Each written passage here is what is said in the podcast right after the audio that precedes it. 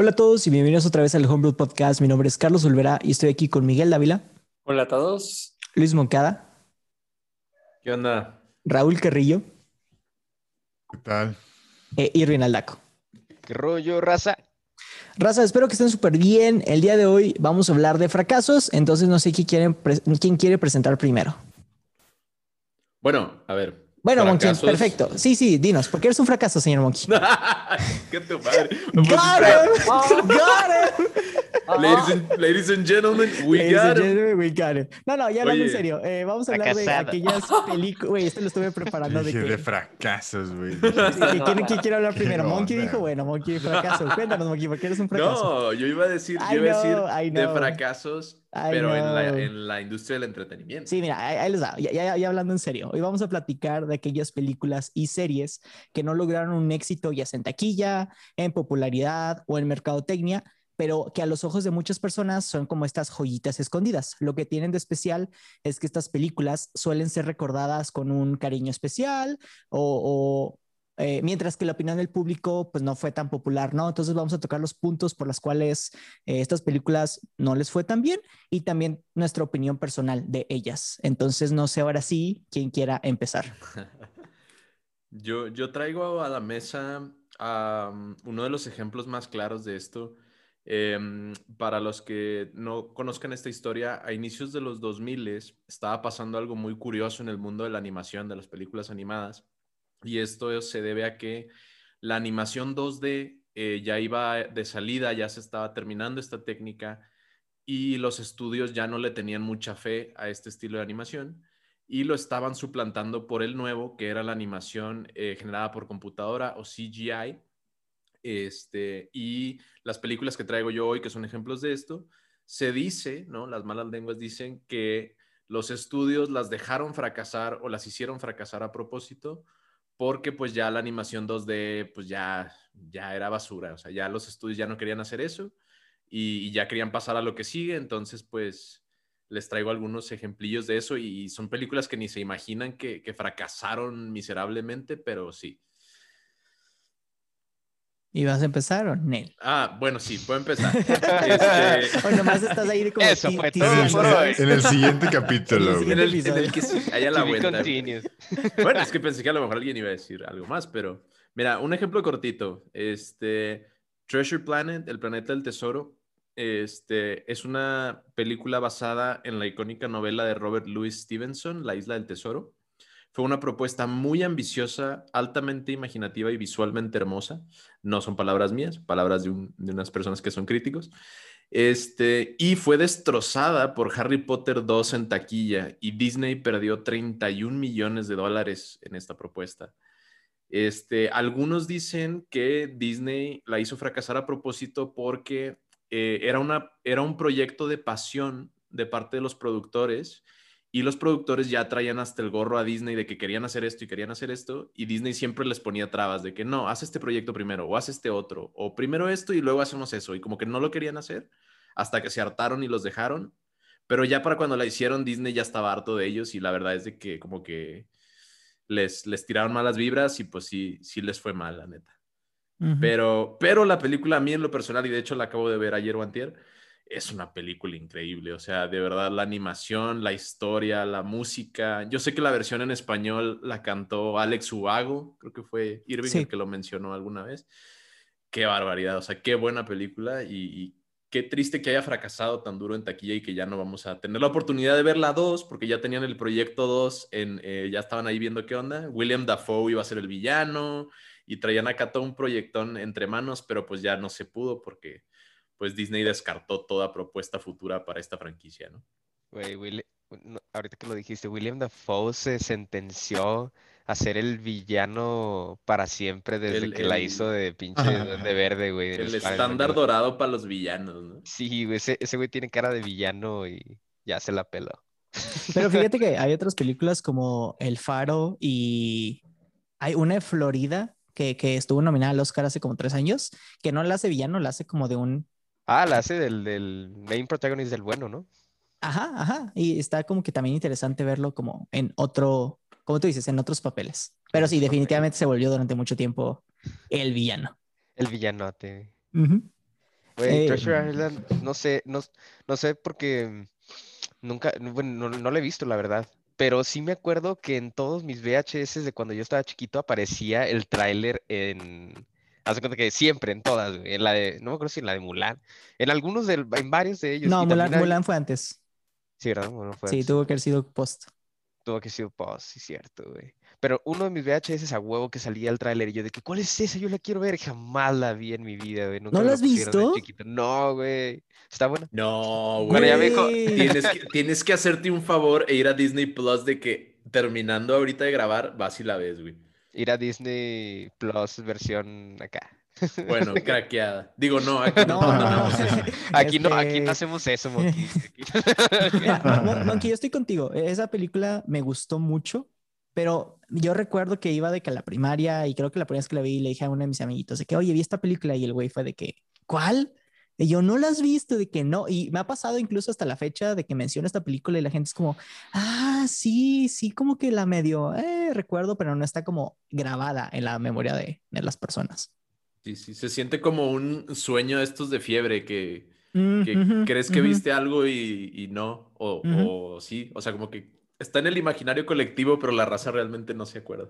Sí, pero como tú dices, o sea, la animación está interesante, el concepto de adaptación, pero hacerlo del espacio también siento que lo maneja muy bien, siento que tiene personajes muy interesantes, la capitana Furro, que yo sé que te encanta, pero el cocinero y, Jimbo, que es el personaje principal, son personajes muy... ¿Cuál es la palabra? Fíjate que también podrías decir que reales, o sea, a comparación de otras películas de Disney, no, ahí están muy grisáceos sus personajes. O sea, el malo no es malo por ser malo, es malo por X y Y y así, ¿no? Incluso, incluso estuvo un poquito fuerte para hacer una película de, Disney, porque hay, o sea, gente muere en la película, hay armas, pistolas y espadas y, ¿cómo se dice? Y gente muere, o sea, hay, como uno o dos personajes que sí se, te digo, o sea, como que no era apta para todas las familias, según yo, para todas las, no era apta para todo público. los personajes, digo, al ser del espacio, están viscerales ciertos de ellos y ah, hay un uno que es como un cangrejo slash escorpión que tiene ojos amarillos. Exacto, exacto, que a mí me daba miedo ese güey, porque antes yo, tenía aracnofobia. Ese era un problemilla también con estas películas que voy a dar ejemplo, porque muchas, o sea, la animación en esta etapa se consideraba algo muy infantil. Entonces salen estas propuestas más maduras, más para como jóvenes, ¿no? Y no encuentran audiencia. O sea, como que la gente espera ver Mickey Mouse y Winnie Pooh y, luego sale esto y es como, ¿qué onda con esto, no? Entonces yo siento que no encontraron su, audiencia meta y igual por eso fracasaron también. Y, al parecer también son películas que ahora disfrutas, o sea, disfrutas más de grande que de chico, diría yo. No, no grande tipo adulto, pero grande ya cuando pasas la etapa donde todo te fascina. Es que definitivamente hay unas películas, aunque sean películas animadas, que tú las ves de niño y que dices, como que no les agarras el sentido de por qué, hasta que ya las ves de grandes. Es como el experimento Pixar, ¿no? De que siempre, o sea, como que tienen tanto ah, lo que atrae a los niños y los que los mantiene así de que mirando la película, pero en realidad todo el trasfondo es para los papás. O sea, en realidad es una película hecha para los papás, pero que entretiene niños. Como Shrek. ajá. Ajá, exacto. Sí, sí, sí, sí, sí. Ah, ya. Que siento que el concepto de la película y la idea de todo, eh, o sea, en sí siento que fue como un flop porque era muy futurista en cierto sentido, en el sentido, bueno, me refiero que como que... No, como que muy futurista. ¿Y luego Star Wars? No, sí, está Star Wars. Lo que yo veo es como que Disney intentó hacer como su propio mundo tal vez inspirado a Star Wars y lo estaba haciendo bien, porque realmente la película es más o menos eso, o sea, tienes de que diferentes planetas, este, tienes de que la colonia donde el, persona, el personaje principal se, este, él creció y todo, les das, pues vas haciendo un personaje muy completo en un mundo muy completo, etc. Pero es el sentido de que, este, por ejemplo, Star Wars al inicio, pues sí era como que wow, qué padre, pero fue hasta como que ya varios años después, películas que fue como que obteniendo como que ese reconocimiento. Y, no sé, güey, ah, perdón, uh, todo rápido. Eh, no sé. no lo sé. Porque, digo, obviamente no estuvimos vivos en el 87, 80 y garras que salió Star Wars, pero a lo que mi papá me cuenta es que Star Wars, el momento que salió el episodio 4, haz de cuenta que reventó, porque acuérdate que los efectos especiales fueron únicos y fue de las primeras veces que se mostraron como ciertas cosas. Puede que tú lo estés viendo y no estás, no estás incorrecto, pero de una época un poquito más postmoderna, donde a nosotros, ahora sí, Star Wars fue más enamorando mediante fue avanzando como el tiempo. Sí, eso, precisamente. Este, que, o sea, por ejemplo, sí puede que, ¿cómo decirte? Que enamoró en ese entonces a esa audiencia, pero no era para todas las audiencias, a fin correcto, Correcto. Entonces, al intentar hacer este proyecto, porque tú tienes que hacer este tipo de ideas pensando en un público infantil. Entonces, pero el público infantil, normalmente un, un, concepto muy complejo como de otras galaxias, etcétera, puede que no sea como que muy digerible para ellos. Entonces, pues, lo, por lo mismo no llama tanto la atención. Sí les gustan más ideas fantásticas, etcétera, pero creo que ese tipo de historias narrativas, etcétera, para ese entonces no era tan común escuchar como ahorita. Ahorita ya hay un millón cosas así, ya en los shows de niños ya ponen casi que viajes en el tiempo y explican diferentes cosas así. sí, la sociedad se vuelve más compleja. Como Peppa Pig, exactamente, que aprende a silbar. Ajá. Sí, creo que, a silbar, no tuvo tanto reconocimiento o no hay tantas personas que lo hayan visto en ese entonces, como por la popularidad de los temas que en ese tiempo se manejaban. Es que tenía mitad de niños la animación y luego mitad de adultos los temas y sí. ya no fue nada. Que la verdad está, como dice Luis, o sea, es una película muy buena, la animación, todo, historia, este, pero no, o sea, ah, yo, o sea, hasta que alguien me recuerda de la película es como que, ah, la voy a ver, no es como que me llega inmediatamente a mi, a mi mente. Pero yo creo que es por lo mismo, que, que es como que de chiquito la memoria que tú hiciste, de que, ok, qué era lo que estaba popular o no, etcétera, porque también mucho de, de lo que tiene que de lo que tiene que suceder. Ah, chingada. Ah, se te fue la idea. Qué lástima, Margarito. Ah, Qué lástima, pero pasaremos al siguiente tema. Es que vi lo de la piedra y dije. ya no apagaría mi cámara porque asustó a mis co-hosts. Es que de la nada apagaste tu cámara y te fuiste, saliste al hospital, lo vuelves a hacer, pues no, güey. Nada más en el WhatsApp foto del güey así. Por si están sacando el pedo, eh, como siempre estamos grabando a través de Zoom porque COVID y Monkey apagó su cámara, entonces nomás estamos preocupados de ver si no se nos había al hospital. Pero está bien, ya regresó con nosotros. ya revivió. Y Mike se desconcentró. Ahí no te preocupes, Mike. Ahorita puedes, puedes regresar. La conclusión es que no aprendí nada. Miren, yo, yo la verdad ando bien emocionado por el tema. Eh, investigué mucho sobre, pero como sé que es mucha información y tal vez voy a estar hablando un poquito más, o sea, seguido en estas partes. Pedacitos, eh, es que digo, son dos películas, entonces quiero dar como que el contexto de una y después, ya después que pase mucho tiempo, doy el contexto de otra para que no se siente, para que el público no lo sienta muy largo, pero creo que la información que está aquí está como interesante. Pues. entonces, sí, sí, vamos, no lo malentiendan. Eh, de las dos películas que traigo, coincidentemente, ambas salieron durante el renacimiento de Disney. La primera que les quiero contar es la de Tarzan. Entonces, antes para ponerles un poquito de contexto, eh, y shout out al canal de Sideways en YouTube, con el cual fue que yo me identifiqué mucho para las cosas que les voy a estar diciendo. Entonces, Tarzán es una de las 11 películas que salieron durante el Renacimiento. Para los que no sepan qué es esto, fue una época de 1989 a 1999, donde Disney resurgió como una exitosa productora de películas animadas. Ah, ok, ok. El, renacimiento de Disney. Exactamente. exactamente, a la madre, güey. 1350. Tarzán y Da Vinci, güey, así. Rafael. Entonces, ¿cuáles son estas 11 películas? Son La Sirenita, Bernardo y Bianca en Cangurolandia, La Bella y la ah. Bestia, Aladín, El Rey León, Pocahontas, El Jorobado Notre Dame, Hércules, Mulan, Tarzán y Fantasía 2000. Entonces, como pueden ver, estoy hablando de que Disney en su punto más alto, eh, Tarzán sale en 1999 como una de las, las últimas películas de la época, recaudando alrededor de 448 millones de dólares en la box office, eh, haciendo tres veces más que el presupuesto inicial de producción. Entonces, ahorita me pueden decir de que, güey, entonces, ¿de qué me estás hablando? Para mí, a la película no le fue mal. Pero lo que yo me quiero centrar en esta fue en el legado que no pudo dejar la película a comparación de las otras del Renacimiento.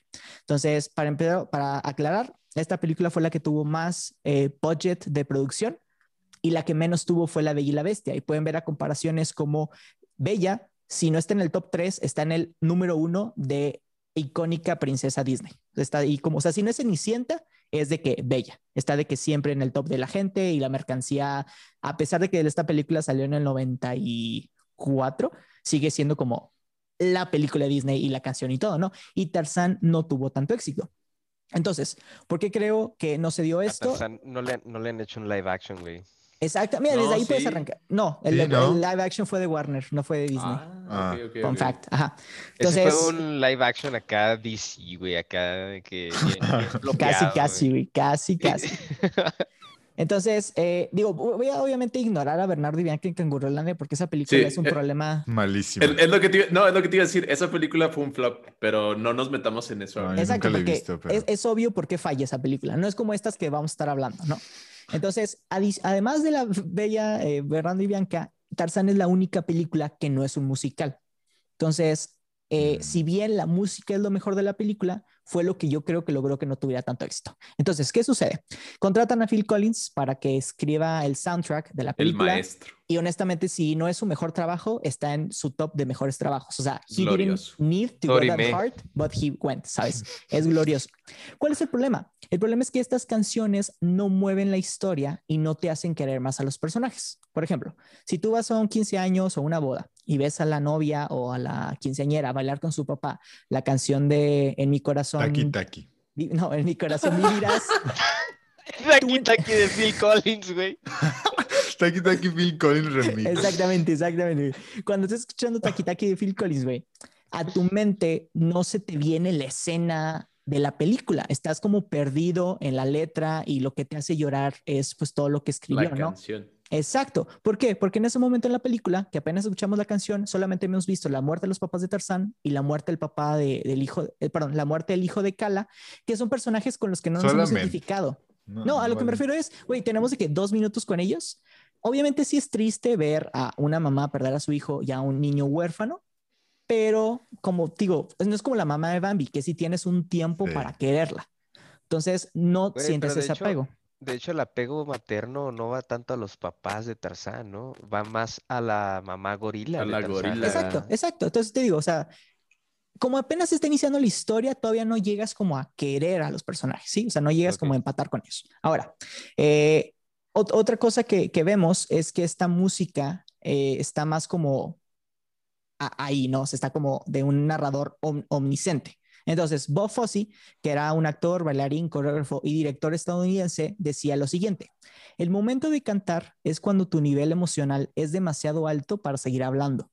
Y el momento de bailar es cuando tus emociones son demasiado fuertes para solo, para solo cantar sobre cómo te sientes. Y esto lo vemos siempre en los musicales. Un personaje empieza a hablar de cómo se siente y mientras las emociones se van elevando, empieza a escuchar cómo la música entra y acaba siempre en un, número musical. Entonces, como un ejemplo, tomen a Aladdin. Cuando Aladdin encuentra la lámpara y la frota, aparece el genio. Y cuando Aladdin le pregunta que quién es él, el genio se sorprende y le empieza a, explicar cómo funciona el truco de la lámpara mágica. Entonces el genio empieza a cantar eh, la suerte que mi amo mostrará con la gran magia que te hará triunfar y comienza a explicar eh, que, pueden hacer los deseos y que lo único que necesitas es pedirlo y tienes un amigo fiel en mí y el coro y las actrices y las bailarinas y los espectáculos, fuegos artificiales, ¿no? Pero todo salió de un personaje iniciando con su emoción. Esa, no, exactamente. una frotada de lámpara. de lámpara. Eh, otro ejemplo, ponle tú, eh, la canción de Bajo el Mar, con el cangrejo de Ariel, que empieza a contarle por qué la vida es mejor con los peces que los humanos, y mientras va progresando lo que va diciendo, entra la música, entran más peces y todo el mundo termina bailando. ¿Qué pasa con las canciones de Tarzán?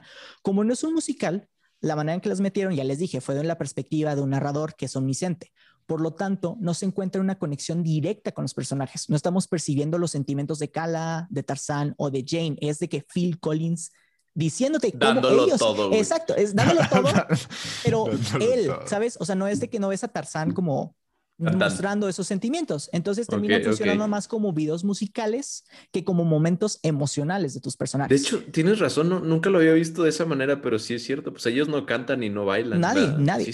la, única que canta, güey, y déjame te digo quién es, es Kala al inicio, pero nunca regresamos con ella. O sea, ella empieza a cantarle al bebé Tarzán, entra Phil Collins y cierra Phil Collins. Entonces nunca te da ese cierre de que ella es la que en teoría estaba cantando, ¿sabes? O sea, ella abre, pero nunca cierra, entonces la pierdes en, el momento de Phil Collins. Eh, medio, que bailan en una escena, ¿no? Los, los gorilas y, Sí, pero esa es la única canción que no escribió Phil Collins, así como ah, dato curioso. Ajá, pero es, es la película que dirías tú más se acerca a un musical de Disney, pero al mismo tiempo es la que más se aleja de un musical de Disney, porque pues no tiene estos elementos de música y canto y letras. Entonces. Es el musical de Phil Collins, güey. Exactamente, exactamente. Entonces, regresamos, güey, y entonces tienes estas escenas donde las canta Phil Collins y la mayoría de ellas, si se dan cuenta, son montajes. Entonces también terminas desapegándote del desarrollo de estos personajes. Tomen en contraste la canción de Hombres de Acción de Mulan, donde si también es un montaje, el hecho de que escuchas a Mulan, a Shan y a los soldados cantando, estás sintiendo que te atrapas en la escena, güey. Entonces ves como Shan al inicio está de que bien frustrado y al final termina como bien emocionado que logró a sus hombres de acción. Y Mulan diciendo que no puede y al final logrando ser como la heroína de este, este segundo acto. Entonces, obviamente todo tiene un porqué. Kevin Lima, que era uno de los directores de la película, dijo en una entrevista que la razón por la cual Tarzán no canta es porque se le hacía ridículo que un hombre semidesnudo cantara en la selva sobre sus sentimientos. Y aquí es donde yo podría diferir, porque lo mágico de las películas animadas es que para poderlas ver, en primer lugar, tienes que tener tu suspension of disbelief, que ya hemos hablado que es, ¿no? Es la idea de tienes que creer que este mundo existe, para, para permitirte meter en la historia de que los juguetes que hablan, o que las sirenas existen, o que los gorilas pueden hablar. Y también es la misma razón por la cual los musicales animados son más lógicos que las películas live action y las canciones pegan diferente, porque es más entendible el que haga sentido que un personaje animado, una lámpara, esté cantando nuestro huésped sea usted, a que un león en la película live action lo esté haciendo. Entonces, ponle una película que se burla muy bien de esto, es La Encantada de Disney, donde ah, vemos a estos personajes animados que pasan al mundo real, empiezan a cantar y la gente alrededor es como, güey, ¿por qué le habla a los animales? porque está cantando? Ah, y aparte sale Anna Kendrick y el vato de Sonic también, ¿no? ¿Cómo se llama? Esa, este está muy buena. sí, está muy buena, está muy buena. Entonces, me lo había olvidado, estaba, está olvidado. Entonces, mi conclusión es, Tarzán contaba con muchos de los elementos de sus películas predecesoras de esta época. Eh, un personaje hombre como protagonista, como fue Hércules, un interés amorío de otro país, como por ejemplo Pocahontas, un par de amigos que lo acompañan en sus aventuras de Timón y Pumba, pero no logra unir estos elementos de una manera exitosa porque los demás eran musicales, ese era el vínculo que los hacía como juntos con la canción de Hakuna Matata, Colores en el Viento, eh, eh, eh, la, que canta Megara cuando está debatiendo sobre sus amores de, de, Hércules. Entonces, esto hace que la audiencia no logre un contacto final con Tarzán. Y si bien a primera vista no es una película que tú dices, güey, no había pensado que esta película no había tenido un éxito. Ve ahorita cómo Disney trata a Tarzán. No han hecho live actions. Los remakes estuvieron muy por debajo del agua. El show que hicieron no le dieron producción. No hay funcos de ellos. No hay atracciones en Disney de ellos. Jane no aparece en la mercancía de las princesas porque no pegó cuando salió. y así cierro mi. Ajá. Sí, o sea, como que es una propiedad muy olvidada. Correcto. Exacto. La definición de una hidden gem, literal. Sí, porque digo, es, muy, buena. Sí, porque Tarzán, a mí se me hace que Tarzán es de, de o sea, de las que acabas de decir de las películas del, del Renacimiento sin pedos. Y considerando por, el mismo hecho de la música, güey, se me hace que es de las mejores, de las mejores. O sea. Pero ahí está la cosa, Irving. Mucha gente recuerda solo la música, pero el villano era un villano X. Los Terk y el elefante eran personajes X, o sea, no eran Timón y Pumba, no eran Sebastián Oye, bueno, de hecho, espera, espera un momento, me estoy acordando. Pero el changuito estaba chido, Tenemos Tarzán 2 Era mujer, ¿no? Sí, tenemos Tarzán 2 y Tarzán 3. Tarzán 2 y tenemos una serie de animada de Tarzán en Disney. Yo jugué el videojuego de Tarzán en PlayStation ah, 1, güey.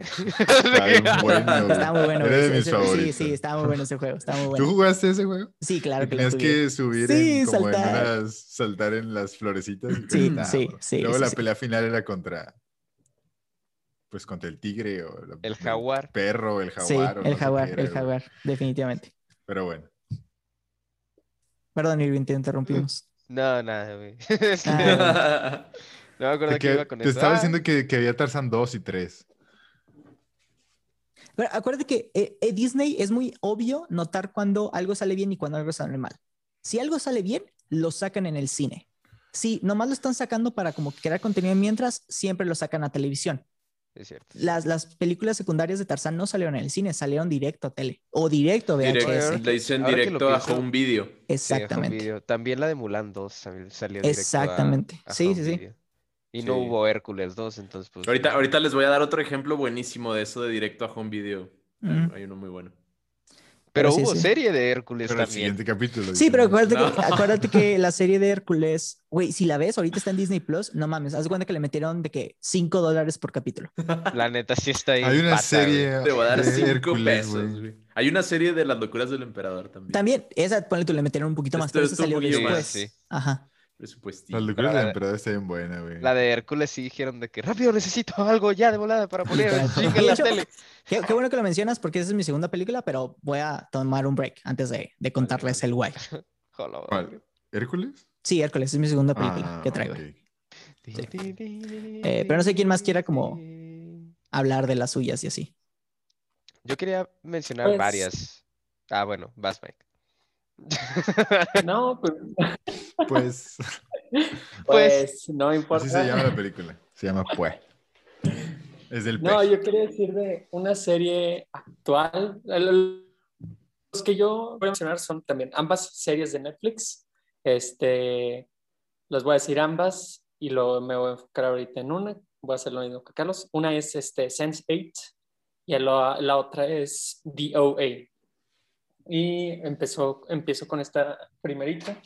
Este, DOA empezó en el 2016 en Netflix y el primer episodio, bueno, la primera temporada realmente fue lenta, pero tuvo muy buena recepción. Y la segunda temporada también fue muy bien recibida. Eh, no fue tan vista como la primera, pero la gente le encantó. Pero, ¿qué era lo que tenía realmente DOA? Este, DOA, para el contexto, para los que no lo hayan visto, y si tienen Netflix y pueden, véanla, este, es la historia de cómo esta mujer que, o esta chava ciega desaparece de un pueblo de Estados Unidos y siete años después la encuentran. Sí mencioné que era ciega, ¿verdad? Sí. Sí. Este, la encuentran eh, y resulta ahora que es ahora- sorda. no, resulta que ahora tiene, tiene, o sea, ya puede ver. Entonces todo el mundo está así como que qué chingados, qué sucedió, etcétera. Y empiezan a poner como cosas muy raras, este, no sé cómo explicarlo, realmente es como que sci-fi, este, y meten muchos pedos, pero la historia poco a poco te empieza a captar, o sea, como que te envuelves demasiado en la historia y el final de la primera temporada es este, realmente un shock, eh, muy bueno. Pero, ¿qué es lo que está pasando? Pues ya normalmente Netflix no comparte de que cuántas personas fueron las que vieron sus shows, no comparte los ratings que le dio la gente. Eso es verdad que Netflix tiene lo de thumbs up, etcétera, o thumbs down para recomendaciones, etcétera. Entonces muchos empezaron a preguntarse qué, qué, qué diablos, qué pasó con Netflix, por qué, qué pedo. Entonces hubo un señor que se llama Moffett Nathanson, que él es como un consultor de Wall Street y especialista en el showbiz. Este, él comentó y Netflix después este, afirmó lo que él dijo y dijo que la fórmula de Netflix para cancelar o no un show es simplemente una comparación de espectadores versus el costo que les dio, que hicieron, o sea, que tuvieron el, este, el costo de la producción. Que es muy, la verdad es muy lógico. Es como que la fórmula que todo el mundo haría. Pero yo digo que Netflix ha de tener como un tabulador o algo así de que, ok, si nosotros vamos a meter un chingo de dinero, esta cosa nos tiene que dar un chorro de personas.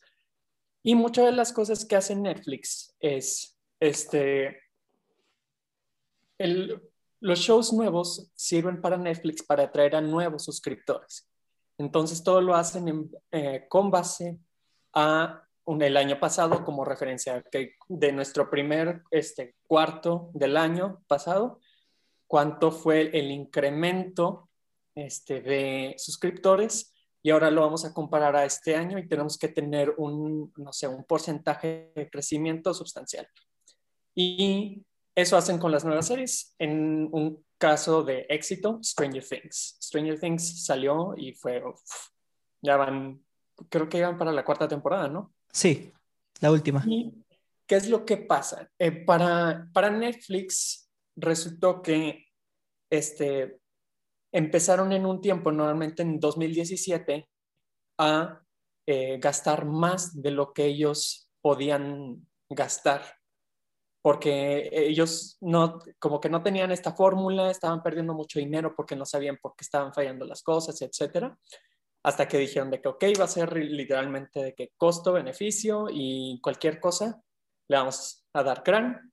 Y también eh, Netflix, si se dan cuenta, casi todas las series, a partir de la segunda temporada, si no lo hicieron así bien, las acaban. Casi nunca le dan una tercera este, temporada a una serie, por más buena que tenga. También porque les resulta más barato a Netflix eh, cancelar una serie a partir de la segunda, porque según estadísticamente, este, todos los que son este, productores, etcétera, a partir, cuando ya ven que su proyecto tuvo un éxito y que tienen como luz verde para una tercera temporada, es cuando ellos pueden empezar a exigir mucho más dinero para sus producciones, actores, etc.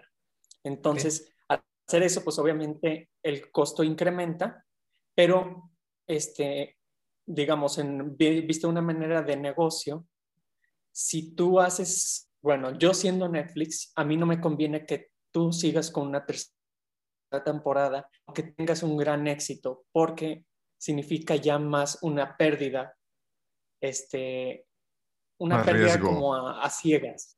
Habla riesgo.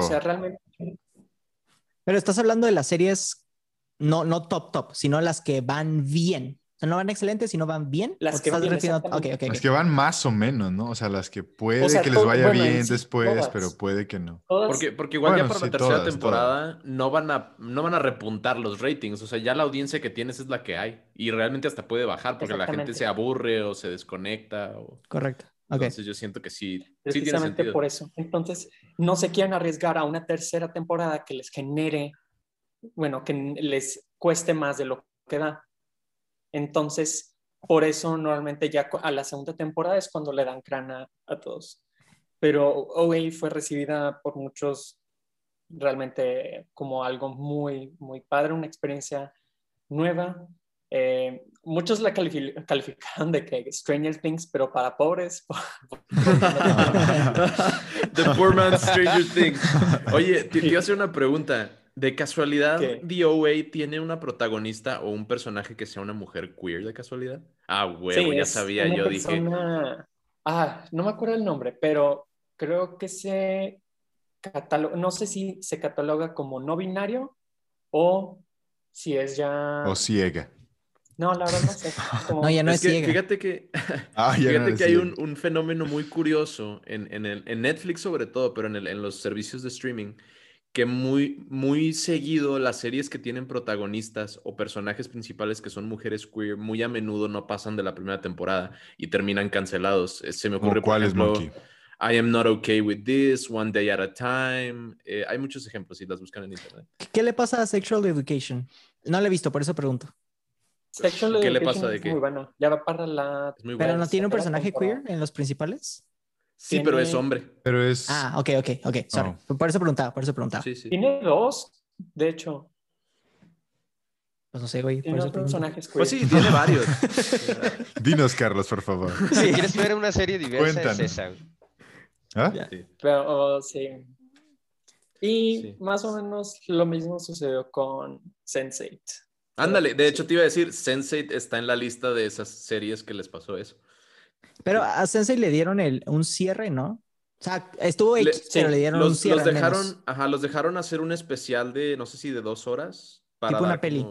Ajá, como si fuera la película de The Shit's Done. Oye, pero el especial ni siquiera estaba planeado, ¿no? no, no, no. Porque la demanda del público les hizo. Sí, la, la, gente les vamos a darles fue el Snyder Cut. Exactamente, fue el Snyder Cut. Ajá.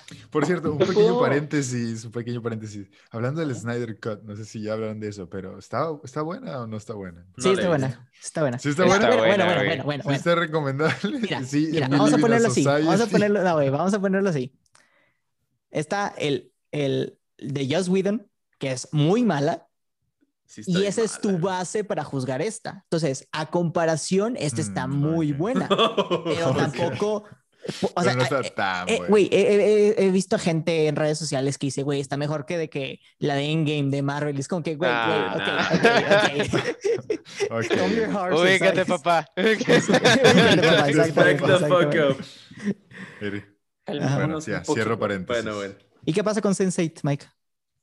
Pues sí, voy a continuar este estilo. Este, Sense8 es igual, o sea, de, realmente fue como que el, hicieron más o menos como que en ese entonces, porque Sense8 desde el 2015 fue antes de todo eso, este, lo que resulta es que Sensei es grabado en muchas partes del mundo. No, utilizaron así como que una pantalla verde para decir de que ahora estoy en Tokio o lo típico que estoy en Nueva York y todo, todo lo que está sucediendo en el mundo está aquí en Nueva York. No, literalmente grabaron en México, Brasil, partes de África, Seúl, Alemania.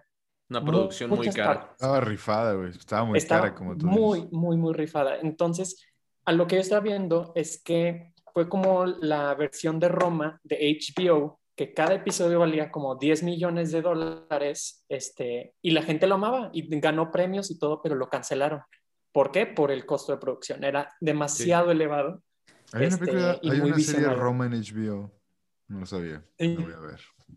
No, pero ponle tú, ah, hace poquito este salió la, perdón Mike, perdón, para complementar lo que estás diciendo y que la gente también pueda entender el, concepto de costos de series. Eh, hace poquito se anunció que la serie de El Señor de los Anillos que va a salir en Amazon va a tener la primera temporada un presupuesto, si no me equivoco, de 446 millones de dólares. Algo así, o sea, es hasta el momento la serie más cara a, la época. Ahora, ¿De qué va a ser esa serie, por cierto? Creo que es antes, o sea, antes de los sucesos del Señor de los Anillos. Mm, ok. Ajá. Eh, eh, y creo que incluso antes de la primera batalla contra Sauron.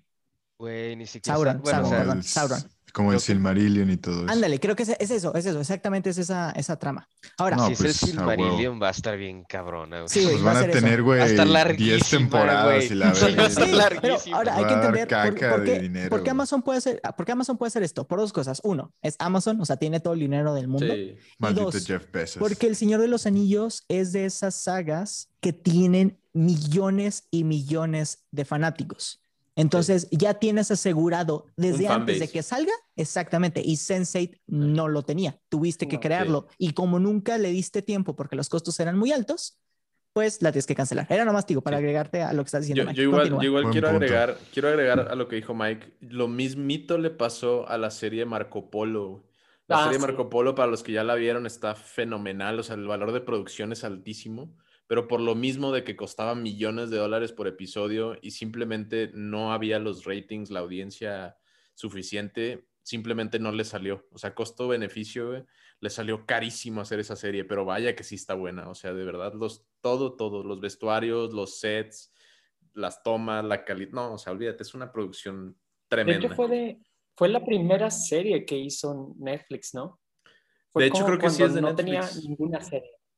Sí, sí. Fue de las no, primeras. fue las primeras, ¿no? Porque House of Cards no sé también si fue la primera, pero sí gastaban, gastaban lo mismo que Game of Thrones, pero pues ni de chiste tenían la misma audiencia que Game of Thrones. Sí, que es lo mismo. Game of Thrones jaló audiencia tanto nueva como de los libros. También por eso fue. Mm, cierto. Sí. Y sí, mucho, o sea, esa fórmula. Realmente las series nuevas en Netflix es para atraer la audiencia y eh, con base a eso, realmente hay que saber si sí les dan el chop o no les dan el chop. Como hasta pareciera que... Sí, como tú dices, es como si le pusieran eh, para atraer a las moscas o así a la audiencia. De que, ah, bueno, ya cancelaron esta. Ah, bueno, ya ni modo. Pero como quiera está Stranger Things, entonces voy a ver Stranger Things o algo así, ¿no? Y Sensei fue como que tuvo mucho boom, o sea, la historia y todo por todos muchos este, aspectos de racismo, cultura, clases sociales, sexualidad, etcétera, que por eso fue como que, wow, mucha gente le gustó mucho y luego con las hermanas Wachowski y fue, o sea, tanto fue que realmente fue de, esas pocas historias que porque la gente les, suplicó y les dijo de que amamos la serie, que les dieron la oportunidad de darle un episodio de, de cierre que estuvo medio corny, pero pues bueno, estuvo... Es, es, es, más de lo que muchas películas y series nunca obtuvieron. Entonces, al final es como, bueno, al menos tuve un cierre. Imagínate la gente de, no sé, la serie Firefly o así, que se quedaron de que en corto. No, la serie Teen Titans, güey. La serie Teen Titans animada se quedó en cliffhanger. Y pum, se quedó, cancelada. en cliffhanger, sí es cierto. Muy bien, gracias, Mike. Ponle tu propio final y ya. Haz tu propia serie de Teen Titans. Se pusieron al último capítulo. Casi, casi, güey. Ah, una hoja y escribe el guion del final. Bueno, eh, si quieren yo puedo comentar un poco de lo que yo había checado. Hay una película eh, en especial que yo creo que ya la mencionamos ahorita al principio del podcast, que es la de El Gigante de Hierro. Uf. Eh, Sí, El Gigante de Hierro es un, es un clásico, nosotros la reconocemos por ser un clásico de la animación. Y es un clásico de Warner, no de Disney. Este, pero, eh, o sea, nosotros se nos hace como que súper sonada, súper conocida, eh, la hemos visto, nos gusta, etcétera, etcétera. Y hubo algo bien curioso, que es reconocida por ser uno de los flops más cabrones de la animación de Warner Bros. en taquilla. Eh, ¿A qué se debe el tremendazo flop de la película Gigante de Hierro? Eh, a que les dieron un tiempo. Bueno, en promedio te darían alrededor de una, un año, un año y cachito para hacer tu campaña de marketing de una película. Normal, güey. No, O sea, algo que tú digas de que es, o sea, Warner no le está aventando todos los kilos, obviamente, y era así como que, bueno, este, a una película estándar le damos un año, ¿no? Para que haga su campaña de marketing. Si fuera una campaña, o sea, si fuera una película que ellos digan de que no, esta película nos va a traer un, o sea, le vamos a dar seguimiento y vamos a ganar cifras y cifras, eh, pasen los años, le hubieran dedicado todavía más. Güey, les dieron cuatro meses, a todo el equipo de producción entero para poder sacar el marketing de la película. Y el marketing de la película fue prácticamente un póster, o sea, hicieron el póster hicieron un tráiler así de que super X en, creo que salió como una semana, güey, antes, o sea, ni siquiera fue así como que con tiempo. Hicieron una presentación en una caja de cereal y un juguete de la cajita feliz del McDonald's. Eso fue todo el marketing de la película. ¿Quieres, no como presentación de prepa. ¿Quieres que te dé una, una historia bien triste, güey? No imprimieron la, la, no, les faltó la cartulina y en el no, sé, no sé qué tan cierto sea, pero yo, yo vi un video para esto y decía que el, cuando el director de esta película fue al cine, güey, se topó con que no había ninguna promoción para su película, güey. Nada más de que afuera de la sala, en la puerta, había un cartón de estos que ponen de tamaño real. ¿Un cartón, güey? Eh, de, no, del gigante de hierro, güey. Un cartón este, real, güey. Y le faltaba, güey, le faltaba una pierna al gigante de hierro, güey. Y el vato se puso de que depresivo, güey, de que súper triste, güey, de que su película está bien jodida, güey. O sea, a la, a la, percepción de la gente, ¿no? Y Guillermo del Toro, me parece, güey, le llamó al vato y le dijo que, güey, no caigas en depresión, güey. O sea, tu película realmente está bien chingona, güey. Nada más que, pues... tequilas, cabrón. Pues no, no, la apreció. el cartón le dijo. o sea, sí, que va a trascender, ¿no? O sea, a la gente, a la gente le va a encantar, güey, pero pues al estudio pues le valió madre, güey. O sea, pero está chida. Y lo escuchas, o sea, mira, para mí nunca fue como la película, pero las personas que la tienen como su película de la infancia, la tienen más alto de lo que muchos otros tenemos de que otras, ¿sabes? O sea, el gigante hierro está en otro nivel de, de amor por películas como, no sé, la gente que quiera La Bella Bestia, La Dina, lo que tú quieras, que es algo muy, siento que muy padre de esa película, como bien dices, es una joya que no recibió el marketing que merecía. Fíjate que estuvo muy curioso porque también eh, parte de lo que yo creo que el Warner Bros. pensaba de que iba a pasar, em, que yo creo que está muy cabrón porque empiezas a pensar y dices de que, fuck, ¿realmente esos güeyes vieron la película antes de pasarla en el cine? Porque dices, este, en ese entonces querían competirle a Disney, güey. Querían sacar una película que le pudiera competir a las grandes películas animadas musicales de Disney, güey. Entonces dijeron, bueno, vamos a sacar algo este, que no sea tanto como Disney, o sea, no les queremos copiar, obviamente. Eh, vamos a sacar algo que no sea musical, que sea animado y que tenga un trasfondo más como que de, o sea, una película más smart, con un, con un contexto más smart familiar, eh, porque tampoco no era así como que, pues de hecho, no, no tiene una trama tan para niños, güey, que digamos, o sea, mm. es como que eh, you know, es como que, ¿qué pasa si un arma decide ya no querer ser un arma y comete the, ultimate sacrifice y se mata a sí mismo al final? Entonces es como que... Trágica, Súper trágico, güey, pero plásmate eso en, en el gigante de hierro.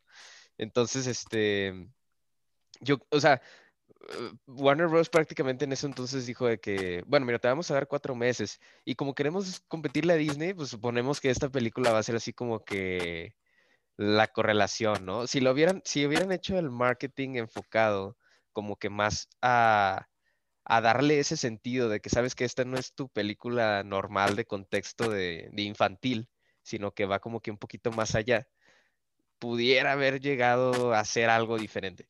Pero la neta es que nadie puede hacer, o sea, en cuatro meses no sacas un proyecto de que te va a recaudar arriba de 50 millones de dólares. Estás, es como que no vamos.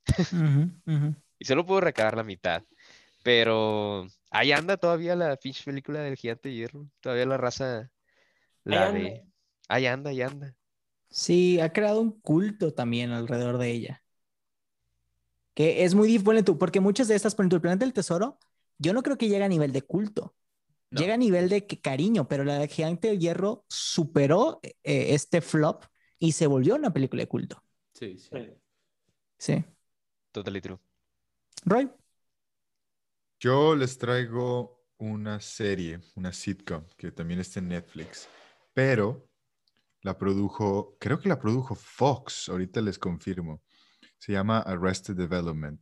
Y ya había hablado de ella antes. No sé si ya la han visto desde que la recomendé. La serie trata de... La, la única serie que ha visto Roy y nadie la ha visto. La he visto,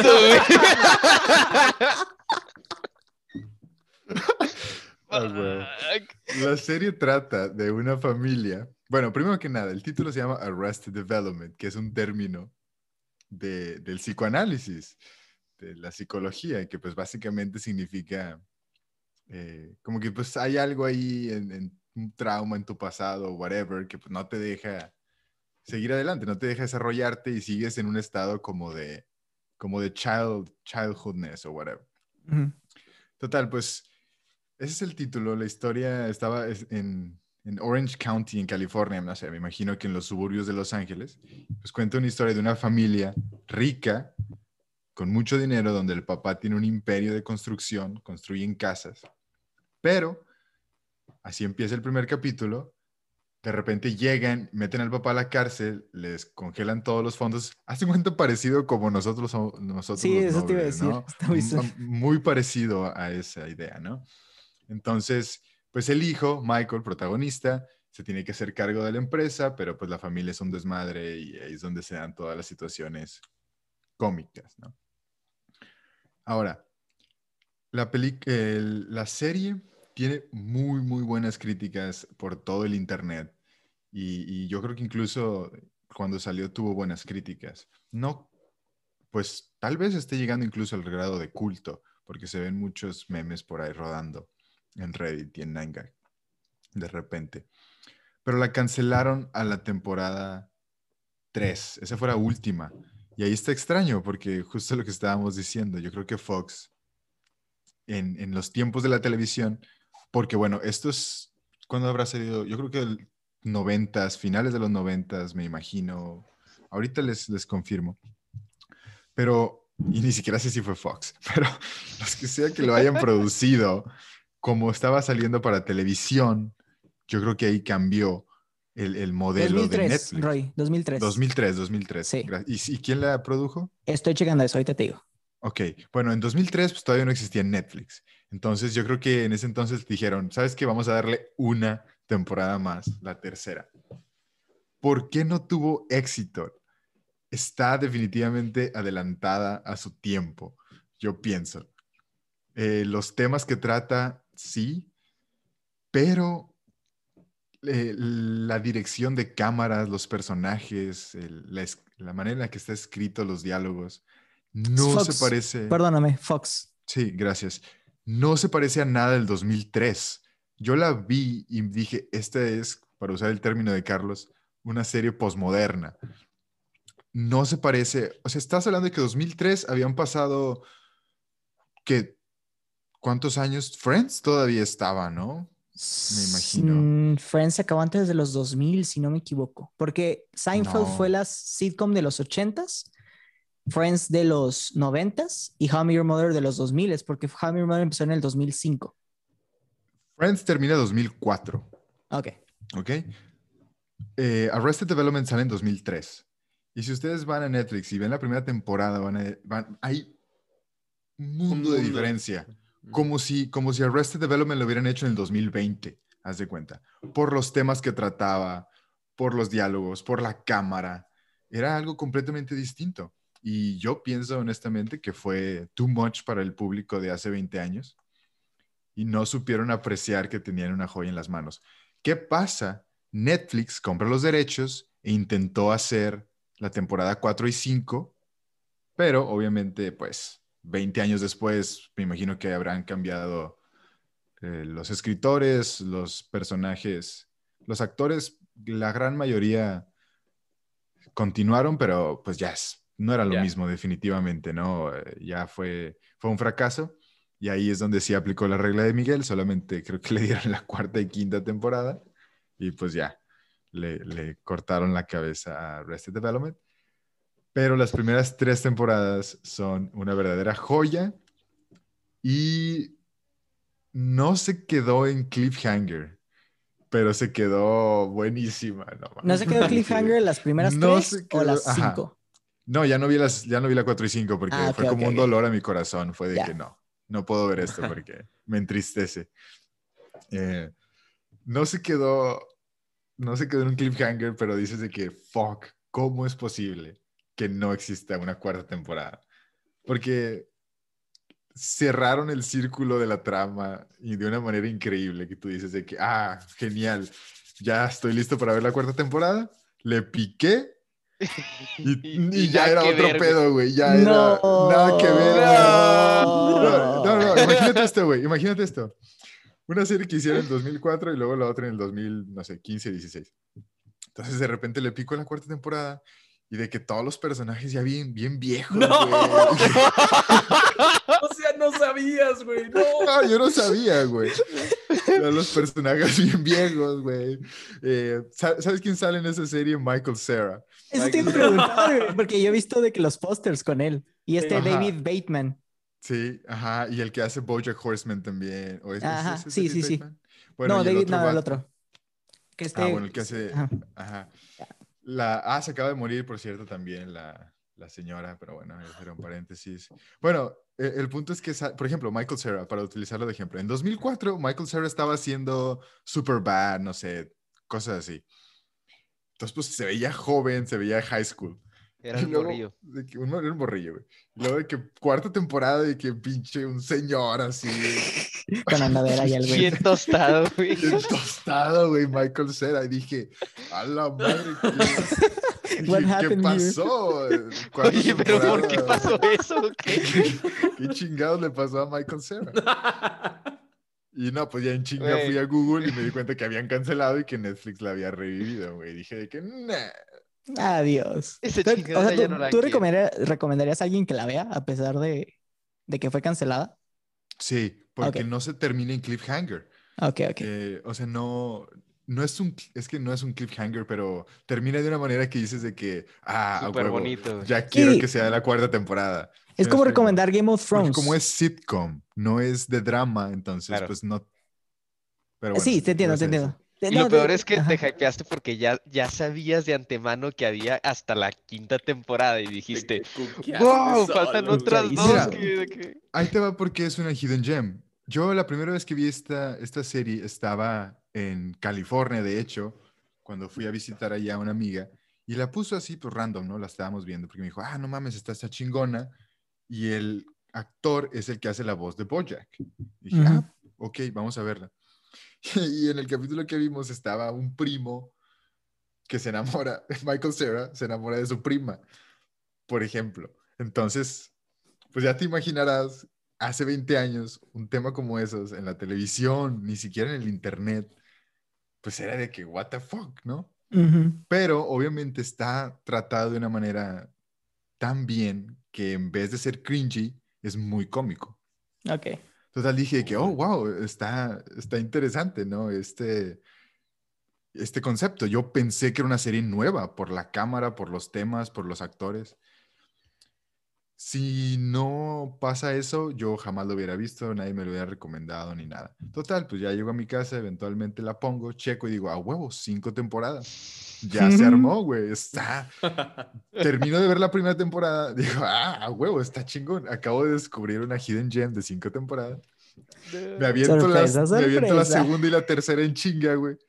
Dije, pues es que son cinco, güey, son un chingo. Luego pongo la cuarta y Michael Cera el tostado. Y dije, no. Güey, ¿te pasó algo? ¿Te pasó eso de que Mijo, ¿cuántos años estuve en coma? De que... papá. No, güey. Entonces, eh, sí la recomiendo, definitivamente. Eh, tiene, como es de hace 20 años, mi único problema es que tiene unas cosas de clasismo y racismo que se pudieron haber tomado de una manera más sutil. Pero pues fue hace 20 años, entonces sí. se le pasa, se le pasa porque las, las, el timing cómico y las actuaciones son increíbles. Y, y el, el, el guion está genial. Muy bien. Monkey, ¿volvemos contigo? Sí. Déjame, yo creo que les voy a dar mi rundown de la lista. Son solo cuatro, porque la última igual y me la guardo, o si no, en otra ocasión. Mira, la, primera arruinó un estudio y las otras dos casi arruinan al estudio que la sacó.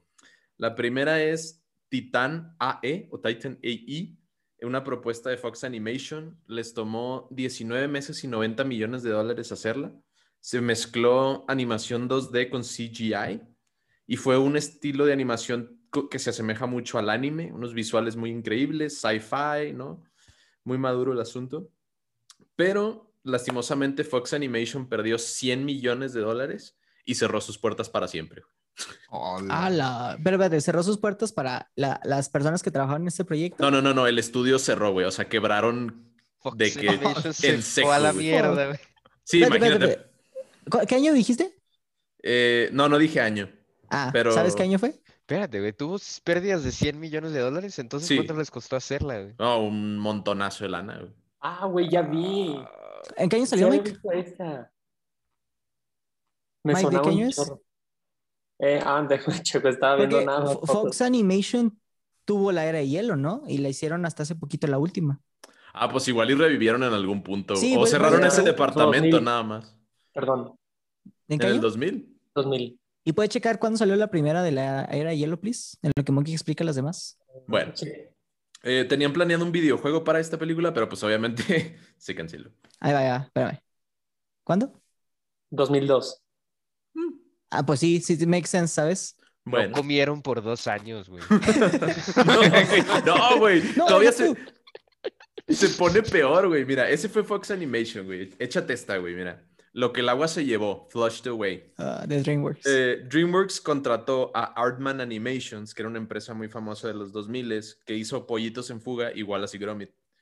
Eh, esta era su tercera película con ellos. Y DreamWorks perdió 109 millones de dólares Y en ese momento cortaron lazos con Artman Animation y este estudio se fue al autoexilio, güey, cinco años y no volvieron hasta que hicieron Arthur Christmas o Operación Regalo. Güey. O sea, imagínate que ellos mismos se escondieron cinco años, güey, por el oso que hicieron. La neta está bien mal esa película. Está bien cabrón. Está bien mal esa película.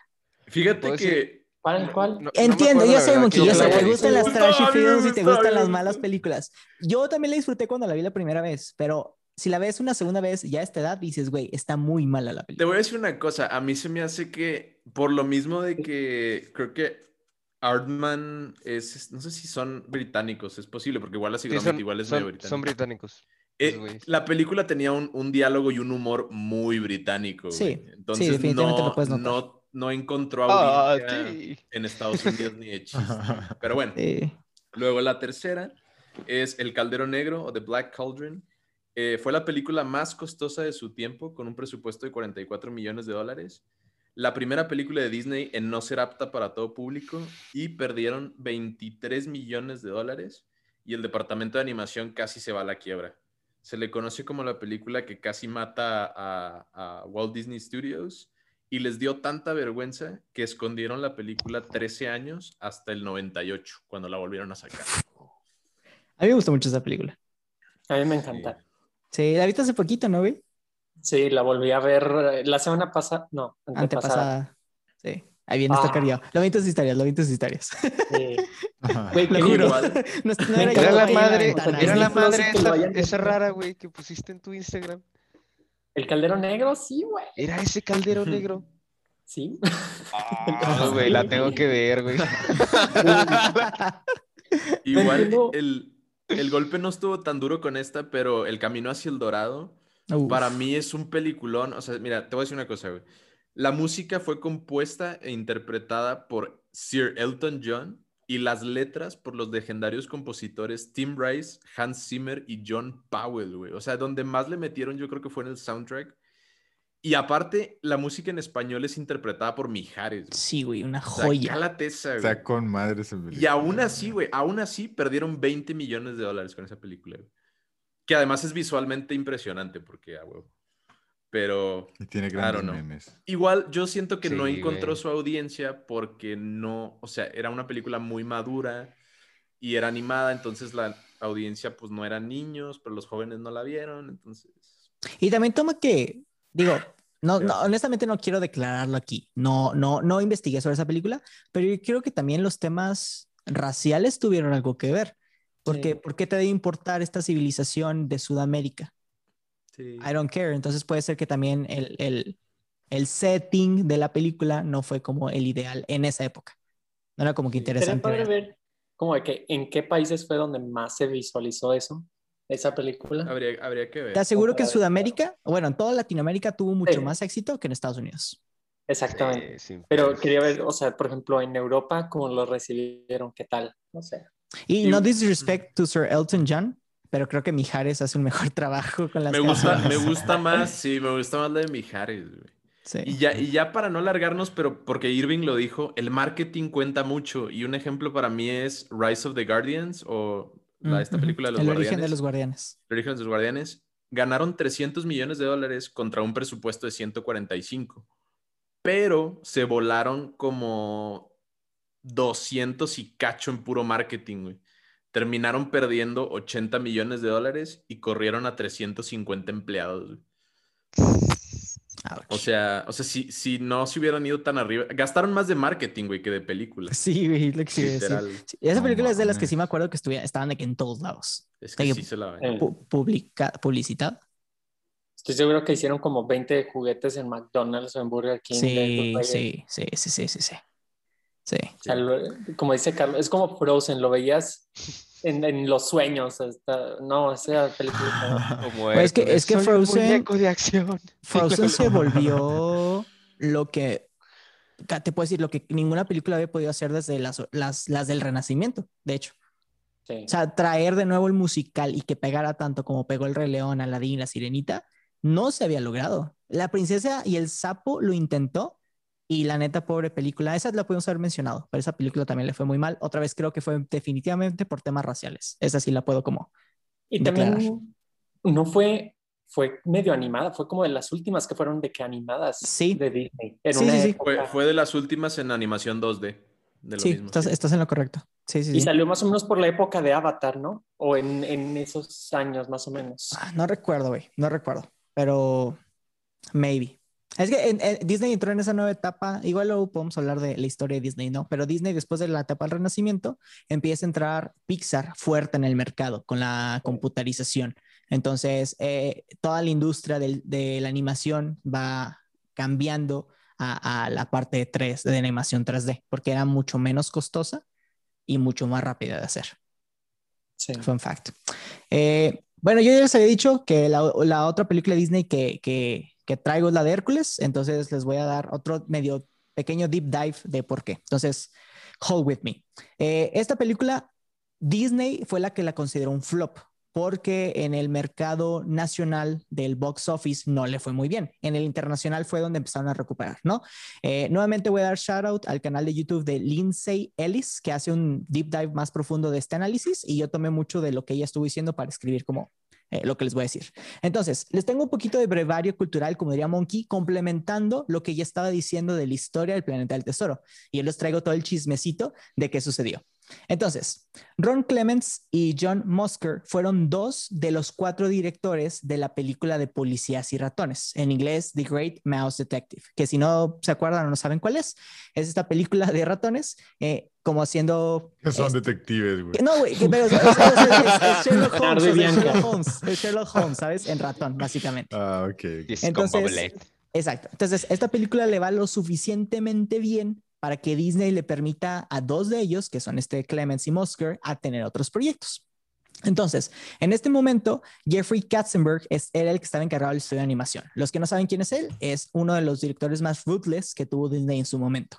Y le pidió eh, que le dieran un pitch de nuevas películas porque el objetivo que él tenía era restaurar a Disney Animation Studios a su gloria, ¿no? Estamos hablando de Blancanieves, de Bambi, de las OOG. Entonces llegan y le presentan dos opciones. Una adaptación de la historia de Hans Christian Andersen, que es La Sirenita, o lo que sería la isla del tesoro en el espacio, o sea, eh, lo que ya dijo Monkey, ¿no? Katzenberg les dice que la segunda idea suena muy tonta, pero les da luz verde para hacer la película de La Sirenita. Entonces, estos dos güeyes van y como bien sabemos, la película es un mega éxito y hace que el estudio genere mucho dinero. Entonces, estos güeyes regresan y dicen de que, oye, ya nos puedes permitir hacer el planeta del tesoro. Y el güey les dice, ah, Todavía no, pero sabes que uno de nuestros ex animadores lleva una década haciendo una adaptación de las noches árabes, entonces tenemos que sacar algo igual antes de que la saque. Y sacan a Aladdin. Y Aladdin nuevamente le va de que súper bien. Entonces regresan Clemens y Musker al estudio ya con dos películas de que súper, súper expensive y que generaron mucho. Y le dicen, güey, ya por favor nos permites hacer nuestro Passion Project. Y el estudio les dice, mira, si me puedes hacer una película que apantalle a todas las comunidades, que genere un chorro de dinero en la box office, te doy permiso de hacerla. Entonces ellos van y crean la película de Hércules. Esta película se estrena en 1997, pero en el momento todas las críticas lo único que elogiaban era el trabajo de James Wood, o sea, de Hades, durante la película, pero rechazaban la propuesta artística, tanto la historia como la animación, a tal punto que Disney a la fecha la ignoró de la misma manera que ignoró Tarzán. Entonces les quiero decir un poquito de por qué no logró el éxito que otras películas tuvieron de su generación. Antes que nada, quiero aclarar que esta es mi película favorita animada de Disney, de que hasta la fecha, eh, pero creo que es importante que admitamos dos cosas. La primera es que el cine es un arte. Eh, el séptimo arte, de hecho, y muchas personas a veces lo llegan a olvidar. Entonces, como todo arte, esto es subjetivo. Entonces, sin importar lo que yo les vaya a decir ahorita, no significa o no les quite el hecho de que esta película siga siendo su favorita. Como Monkey con la New Mutants, sin importar que le digamos, al güey le gustó, ¿sabes? Entonces, it's something we have to accept. Hay que aceptarlo. Lo, segundo es como un arte tiene ciertas reglas. Entonces, para que un arte sea exitoso, las reglas o uno, se tienen que seguir o dos, se tienen que romper de una manera nueva, como lo fue, no sé, el expresionismo alemán. Eh, lo que ocasiona que esta película no haya cumplido ni con una ni con otra y la voy a recibir en tres cosas principales. La primera es el tono. Esta película obviamente es una, eh, es una comedia, el problema es que no sabe balancear en qué momentos debe continuar con este género y en cuáles debe abandonarlo. Por ejemplo, en la escena de la batalla final vemos cómo Hades y los titanes empiezan a conquistar el Olimpo y Hércules sin poderes apenas puede derrotar al cíclope. En esta batalla, una columna eh, le cae arriba a Megara siendo aplastada y la deja al borde de su muerte. Entonces ya entramos en un tono sombrío, ¿no? De que, güey, ¿cómo es posible que el interés a Morío se vaya a morir? Hércules, para como terminar con la pelea, va al Olimpo, rescata a los héroes y empieza nuevamente la parte cómica. Entonces vemos al Pegaso apagarle el fueguito a Hades, vemos cómo eh, están jugando con, pena y con pánico, así como si fueran pelotitas de ping pong. Eh, Zeus empieza de que a reírse aventando rayos a los titanes, los titanes empiezan a correr de que sí, y al final Hércules agarra el tornado, lo succiona a todos y ¡pum! Se acaba el plot por el que toda la película había empezado.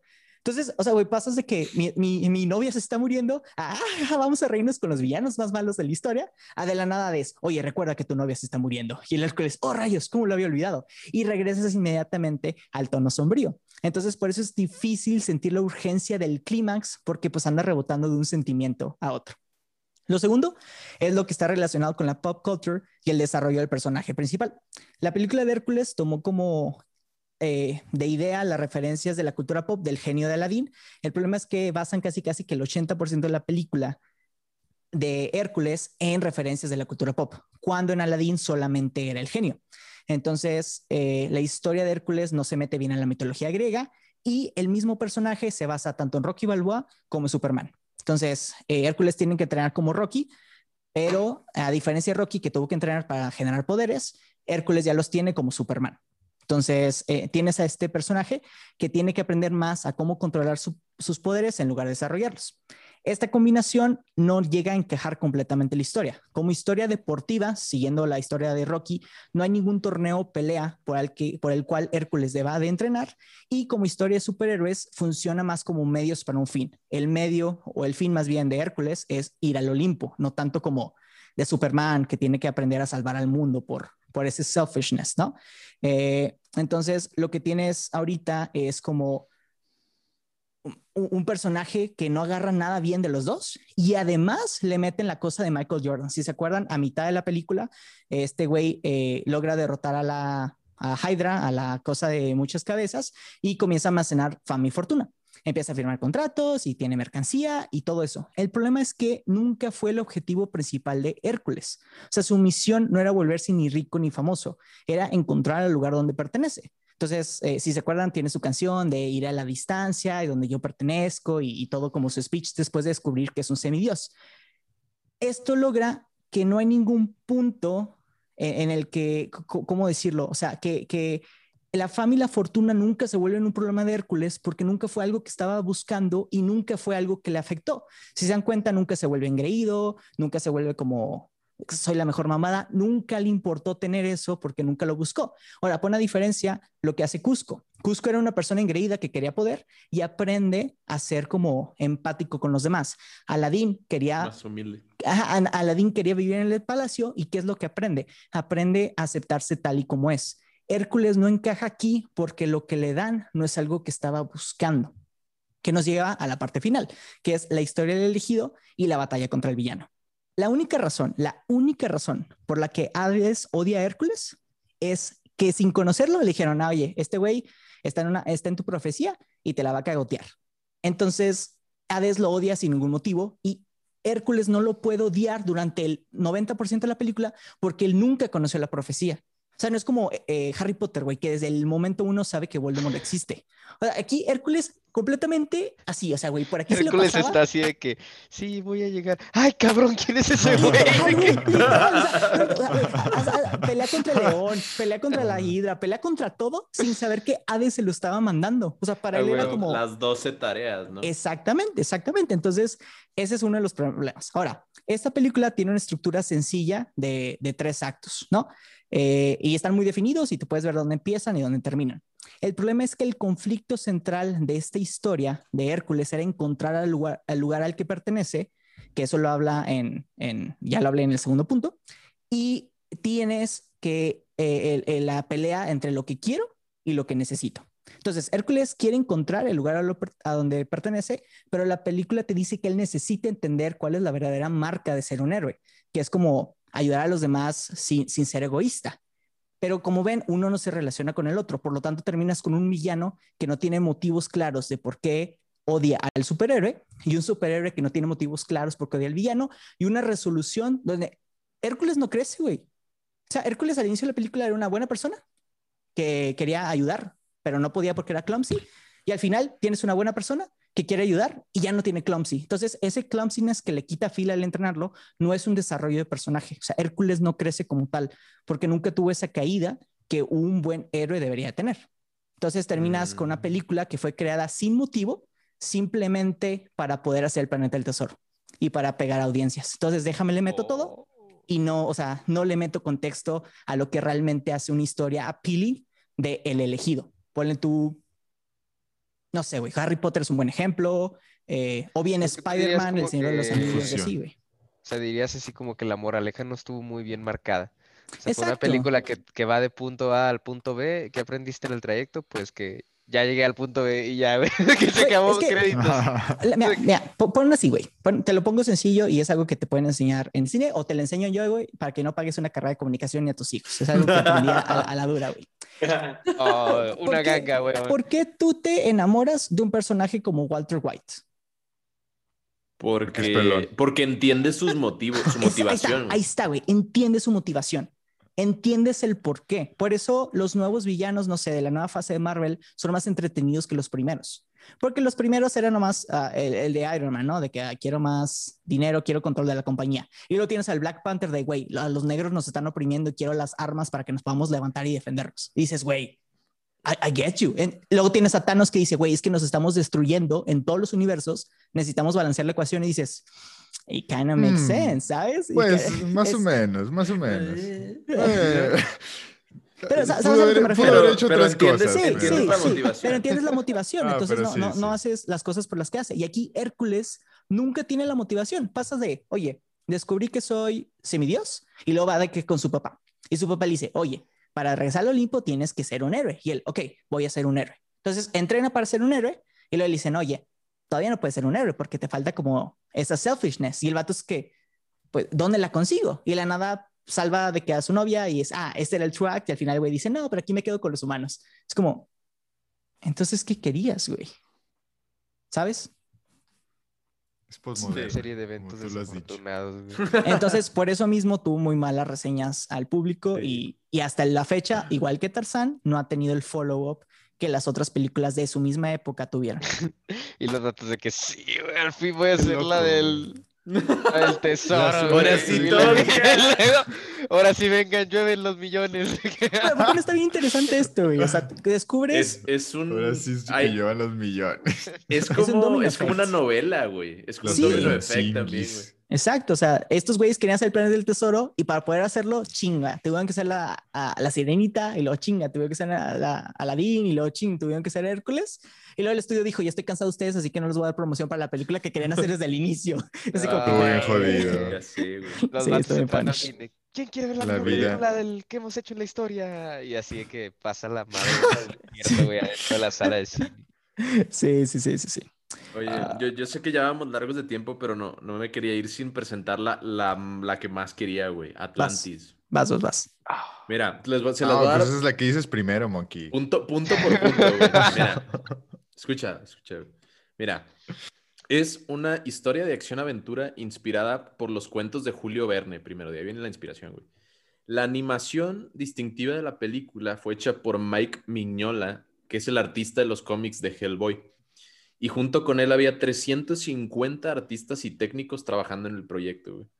Skywalker Sound estuvo a cargo de la producción de sonido y el lingüista Mark Okrand tuvo que crear un idioma nuevo para presentar el idioma de Atlantis, Que, bueno, ahí en la película lo explican, pero él mezcló un chorro de idiomas antiguos de que eh, proto-indio, chino antiguo, latín, griego, hebreo, puras lenguas de que muertas, güey, para hacer ese pedo. O sea, de verdad se la rifó el güey. Luego, Eh, generó, bueno, sí generó dinero, generó como entre 70 y 90 millones de dólares, pero Disney, como les digo, ya no creía en la animación 2D y la verdad le pareció como miserable. Y dijeron de, ne, pues ya, la neta no queremos hacer más. Y se cancelaron todos los futuros proyectos que incluían una serie que ya estaba en producción, una atracción en los parques y lo que ya tenían hecho de la serie, porque ya estaba en producción, lo editaron así como que al chile de que ah, ya vamos a ver qué sale. Y lo sacaron y lo sacaron como una película directo al hogar, o sea, directo a video. Y por eso está medio raro el formato de la 2, que se llama Atlantis 2, el regreso de Milo. Sí, así se llama. Y por eso tiene un formato como de... De, antología. Y pues realmente, como les digo, no encontró su audiencia, temas muy maduros, no le hicieron marketing, no es musical, o sea, no hay realmente canciones, este, fallas por todos lados. O sea, realmente fue un proyecto que se hizo muy, muy bien, pues por lo visto por la gente involucrada, pero pues fracasó y Disney, la neta, pues no le gustó. Y no le ayudó que compitió con Shrek 1 en taquilla tampoco. No, no hombre, funadísimo. Funadísimo. Funadísimo, Nerfeadísimo. Güey, sacaron al niño del kinder contra el vato de preparatoria, ¿no, güey? Que nomás tomaba esteroides. También, también algo que quería recalcar era eso. Muchos eh, del éxito de las películas también depende de contra quién compiten en taquilla. Sí. Y pues, tristemente, Shrek 1 pues no, ni quién compita. Pero sí me acuerdo de los juguetes de la cajita feliz de Atlantis, güey. Estaban con madre, güey. Yo tenía el cristalito. Sí, güey, yo, tenía. Pero tengo una historia. De Yo tenía el taladro. No sé si se acuerdan que brillaba cuando le hacías de que así. Ah, ok. Ah, sí, güey. Y tenía el cracking, güey. Ahora, ¿qué pasó? Oh. Una vez, güey, eh, yo fui a una fiesta de cumpleaños de un amiguito. Eh, y llevaste el Kraken, güey. Sí, no, pero fuimos a McDonald's. Entonces todo el mundo consiguió cajitas felices, ¿no? Porque en el 2002 todo el mundo era, no sé si era el 2002, pero en los, antes de los 2010 había dinero y las cosas no eran tan caras. Entonces vamos a su tipo cabaña o tenía un patio muy grande, güey, y yo pierdo la cola del Kraken. Porque pues, you know, Dumb Me jugó con él y perdió la cola y me puse bien sad, así. Ah. Entonces mi tío, el hermano de mi mamá, me fue a recoger porque los viernes me quedaba a dormir con mis abuelitos y me ve que todos, ah, dijo, oye, ¿qué pasó? ¿No te la pasaste bien? Y yo, no, es que, pues perdí como el juguete. Dijo, güey, no te preocupes, vente. Y fue a McDonald's, güey, fue al drive-thru y, y fue a la caja. Dijo, oye, le dieron mal el juguete a este güey, o sea, le falta Y el vato de que, ah, tiene razón, una disculpa. Y pum, me dio de que un juguete completamente nuevo. Y yo, a huevo. Cambió tu cosmología. Cambió mi cosmología, sí, sí, sí, sí. sí. ah, bueno, creo que los juegos, los juguetitos están mucho más chidos, yo creo yo. Sí, antes, güey. Todo, todo estaba más chido antes. Acuérdate. los de mini espías, ¿te acuerdas cómo estaban? Sí. Sí, estaban muchísimo mejor. Estaban súper sofisticados. Antes te daban de que mini Game Boys, güey. Ajá, los de Sony. Game Boys, sí. También, sí, también te daban este, los, los, este, ay, los Beyblades, güey. Exacto, sí, sí, sí, sí. No manches, güey. Estábamos bien papeados. Ahora, de que volteando un poquito hacia el pasado, ya me doy cuenta que, ¿cómo se llama? Que al menos se justificaba cuando iba a comprar cajitas felices y no me comía la comida, güey. Nada más quería sí, juguete, sí. güey. y los, no sé si te los tocó, pero las cajitas felices de Estados Unidos, no mames, güey, pinches juguetes mejores de los que ahorita están de que ahí en Toys R Bueno, Toys R ya no existe. Pero en Target, así, güey. Un iPod en la cajita feliz. Casi, casi, güey, casi, casi. Pues antes, acuérdate que venían, venían de que juegos en las cajitas de cereales, güey, de Kellogg's. De que juego de Max Steel. Oh, sí. Oh, la cosa esa que... El de Bionic. Sí, sí, sí, sí, Y subía la cosa esa y luego tenías Ahorita que... también cacas de que te dan stickers y todo de que cago con esto. Sí, no, ya. Sí, a lo mejor un tazo, güey. Ha cambiado mucho. Ha sido el flop de, de los cereales. Pero bueno, eh, yo creo que con esto podemos cerrar. ¿Qué bueno, yo antes, antes yo quería... Ah, bueno, dale, dale. No, yo lo decía de manera irónica, güey, pero... pero... tú lo decías de neta, entonces... No, yo lo digo en chile. Yo no quería hacer menciones de no, no explicar, pero menciones. Menciones honorables, ajá. No, ¿saben qué? No, chingue su madre. Raza que quiere escuchar menciones honorables, ahí vamos a dejar nuestro Instagram. No chingue su madre, vayan a vernos el jueves y le den like. Nos falta más interacción en estas redes sociales, no mames. Se les damos todo aquí los matos. Mejor pónganos lo que sus recomendaciones en. Vale, vamos, a expandir, vamos, a expandir, en el, en el, en el Instagram. No, ya lo, eso le dije broma a Racilla que nos escucha, lo digo más porque a veces se nos acaba el contenido para el post de, del Top Ruth. Entonces, mejor para no gastarnos todo, eh, lo van a poder ver ahí el, el jueves, viernes, no se preocupen. Pero bueno, esto es todo por hoy. Ojalá les haya gustado el episodio y las películas que hablamos. Si les gustó el tema, a nosotros nos gustó mucho investigarlo. Lo podemos como revivir para una segunda parte. Porque pues hay muchas veces que esto ha sucedido, ¿no? Entonces hay mucho contenido. Pero sí, sí, ahí nos pueden hacer llegar sus likes, comentarios para nosotros tenerlo en cuenta. Esto es todo por hoy. Muchas gracias por escucharnos. Si les gustó el episodio, no olviden compartirlo con sus amigos y dejarnos una reseña en Apple Podcast para ayudar a crear una comunidad más grande.